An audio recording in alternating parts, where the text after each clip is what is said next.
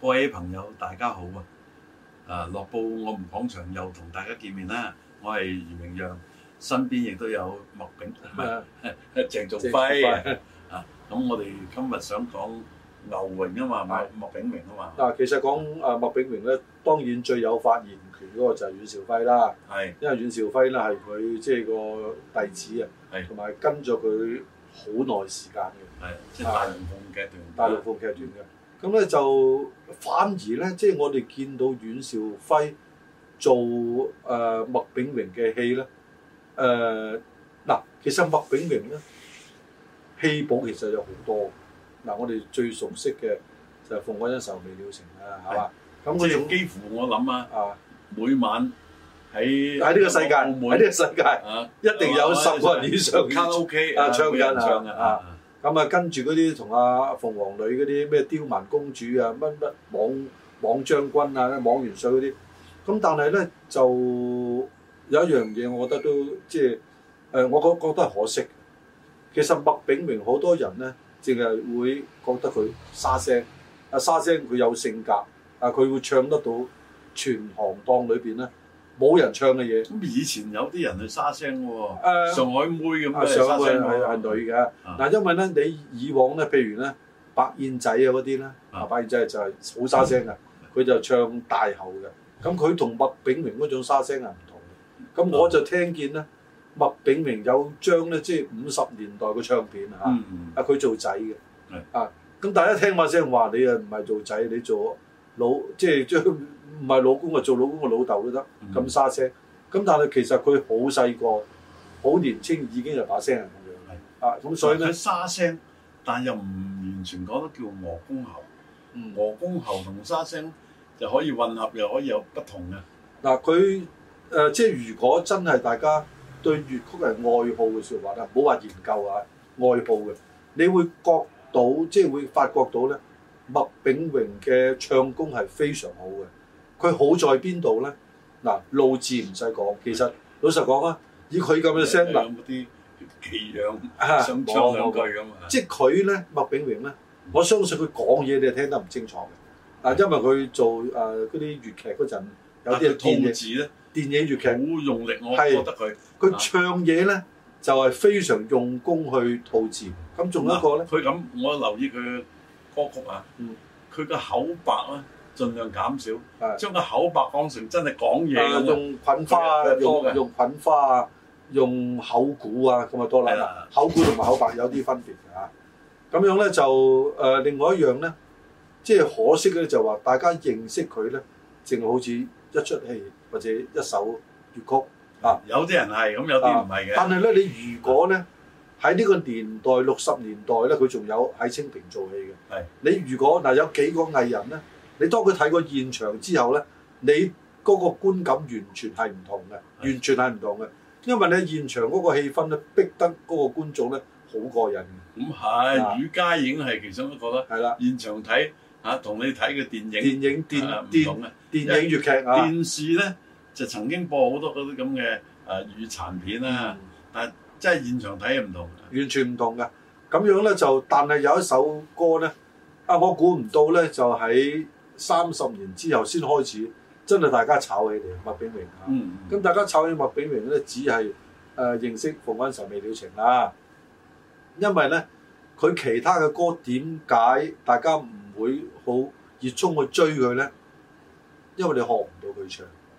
其他誒、呃即係誒刁蠻公主、誒網元帥啊嗰啲呢一類咁嘅戲咧，你係冇人會唱得到佢嗱。，鳳閣恩仇未了情紅嘅時候嗰支歌啊，嗯咁啊嗰個明月千里寄相思，啊，又係仲係紅完冇幾耐嘅啫嗯嚇，所以咧好動聽嘅又係咁咧就仲有一樣咧，我講邊出咧誒邊首歌其實唔係戲啊，只叫《文姬歸漢》啊，啊。咁《文姬歸漢》咧係即係當時都係三絕啦，係啊三個好叻嘅人，而且選角係非常即係入入有好多角嘅粵。曲我都聽過嘅啊，因為我童年嘅時候我有聽香港電台。嗯，後期咧就綠村都有啲，但係香港電台咧非常豐富，有時介紹過年好，啊，介紹得好過年都呃當嗰啲誒劇嗯團啊包晒嘅時候咧，佢哋比港台直播嗰度好啊。嗱，其實咧，你聽文基歸漢咧，就會體驗到誒、呃麥炳榮咧嗰、個功力同埋認真啊！嗱我我覺得個詞啊好好嗱，佢呢個文基歸漢咧，即係又有一個新曲打啦。誒、最後嗰首小曲啊啊，叫做我唔記得叫咩名啦。喎。嗯，啊，咁樣咧，呢出戲咧，或者呢首歌咧，嗱，呢首係歌嚟嘅，絕對係我知道嘅情況下咧，係未上過舞台嘅。咁但係而家咧，包括喺內地咧，都有好多演員咧演呢出戲，因為呢出戲咧好關鍵一樣嘢咧，佢個唱情就有動作，佢個唱情就有劇情啊。咁啊，當時呢三位嘅藝人咧，真係我覺得選角咧係一絕嘅，莫佩文。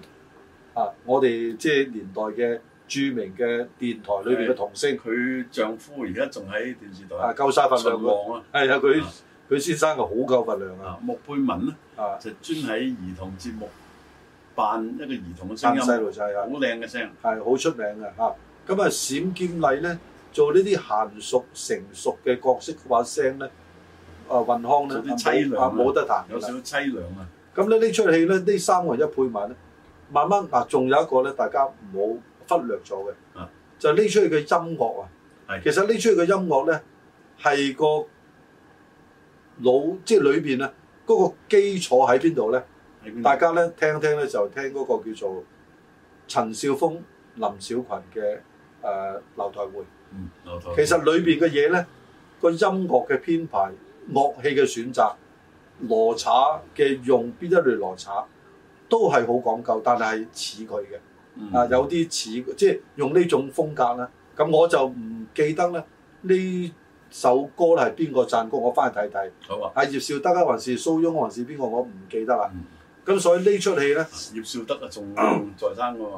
係啊，咁就兩出戲咧，係即係我諗咧，係遺留落嚟俾粵劇迷咧，即係最多人去唱就係呢兩首啊。誒、我認為啦，喺內地都多人唱《文姬歸漢啊，佢有兩個版》本啊，，兩但個版係本咧，鳳閣恩仇未了情咧就唔夠咁多嘅喎，啊係咪啊，啊？唔係嗱，又講翻《鳳嗰陣時候未了情》啦啊，即係大家都即係即係唱咗好多，亦聽咗好多。嗱，《鳳嗰陣時候未了情》咧係有咗成個粵劇界。嗯，一個誒創舉，嗯，就係現場錄音，即係現場嘅做唱錄音，片啊嘛，做唱片係啊！呢個係一個創舉嚟嘅，啊呢個氣氛咧你聽個唱片都好多人聲嘅，啊，直情係一個氣行棚度啦係冇錯，啊！所以咧呢樣嘢咧係一個當時呢個人係夠膽嗯，啊，夠膽去創新。咁所以咧，即係有時啲人話誒，誒呢個人做咗好多套戲，但係你噏得出嗱，即係如果你噏得出呢個人做過邊幾出戲嘅咧，呢個真係老倌。嗱，但係有一個曲目咧，即係《胡不歸》啊，嗯就真係好多伶人係唱過嘅喎。嗯，係咪啊？即係我覺得啊，都算係多紅嘅伶人紅伶啊，唱歌嘅喎人哋話呢首歌叫考牌歌啊嘛。係嘛？即係你如果你即係一般人去聽咧，就唔即係誒、呃胡不歸咧，最難嘅唔係唱，亦唔係嗰啲咩拉腔，最難係口鼓同埋口白嗱，阿莫炳明嘅拍檔啊，啊！鳳凰女都唱過《胡不歸》嘅啊，喎，佢同阿新馬仔唱嗯係啊係啊啊，即係嗰次唱到係台灣啊，係去台灣度唱，唔係喺嗰個即係好多地方啊唱去過啊，台灣唱過啊！咁咧，我諗咧就麥炳榮咧。誒，因為我咧又有幸就睇過佢做嘅，嗯啊，我真係睇過即就係印象仲印象好深深啊刻！印象好深。咁同埋咧，誒亦有幸咧，我係入到後台嘅嗰次。係啊，因為我老豆喺咁度你玩音樂啊有嘛。冇見到阿輝仔啊？啊輝誒冇乜留意啊，可或能者有你冇啊我印就象啊？係細個咁啊，我見到麥炳明咧做完嗰場誒都係打氣啦，佢好攰咁啊，佢攤咗喺度喺度唞緊啊。嗯，啊，即係我睇完佢話原來咧，即係當時應該年紀都大㗎啦，即係都有六五啊幾啦，六啊歲過外嘅啦。啊，當時都有。即係後來佢就移咗民啦，啊即係佢就娶咗啊於素秋朱。素秋啊，咁佢咧就本身喺誒、呃加拿大生活好耐嘅。嗯，其實佢即係麥炳榮咧，叫做誒、呃、當時都係呃其實佢哋嗰成成誒誒誒輩人咧呢輩人咧都係跟住誒老馬同埋薛覺先嘅。嗱，亦都多得咧無線嘅開台啊，佢亦都經常有啲籌款嘅項目啊，即係包括歡樂滿東華咁啊，所以咧大家喺網上仍然睇到啲片段係籌款嘅，即係不知幾多零人參與過，係啊，連啊任白都有嗱啊，，其實你嗱呢度題外話啦啊嚇，講到籌款咧，我我認為咧最珍貴啦，我認為啦就係徐柳先現場唱再至長年係後啊，我認為最珍貴嘅我。睇過嗰啊，因為咧，即係你見到呢一代嘅伶人嘅風範係，即係歌伶，啊其實佢唔係做戲嘅，佢係一個歌伶，係啊，佢係唱得非常之有呢種你風範。剛才講嗰位輝仔都有唱過喎。啊，輝仔唱過啊，啊邊個都唱過，但可啊惜咧，小明星就 Ờ. 啊只係得音，冇錄到個容，就啊唔可以音容宛在，係係嘛係，？所以咧你而家剩翻咧，即係真係名家嘅咧，我見到嘅咧就係徐柳先。啊啊，你誒你誒，如果你再講翻咧，好似係粵兒嗰啲，因為粵兒咧到有影到嘅時候啦，佢已經轉咗做丑角啦。嗯就唔係淨係純平口啦。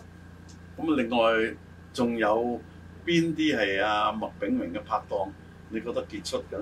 嗱，我諗麥炳榮最最多嘅拍檔梗係鳳凰女啦。係啊，啊阿女姐啊啊，即係因為佢呢個夠癲，呢、個夠夠夠惡啊嘛。放啊，夠係兩個放，都好放嘅，其實。佢做奸嘅就得，啊，佢由奸做起嘅。係啊，佢初初咧即係做奸戲，啲人話即係誒呢個做後母做啊做啊西後宮宮啊最，擅長啦，啊西佢做宮又得啦，佢仲佢做西地宮，香琴係金牌嘅嘅頂佢兩個做啦。係，但係喺誒做花旦咧，佢係勝過地香琴好多啦。啊，係咪佢啊做證人。啊咁啊，李香琴咧就似乎呢個西宮琴咧都係二幫王嘅啫，好少做正人啊。咁你係正印嚟嘅喎，啊，唔係，我哋都係啊熱愛嘅啫啊啊。啊咁有機會再同大家講下其他嘅，好，啊或者講埋鳳凰女啊好嚇。好好。好多謝輝哥。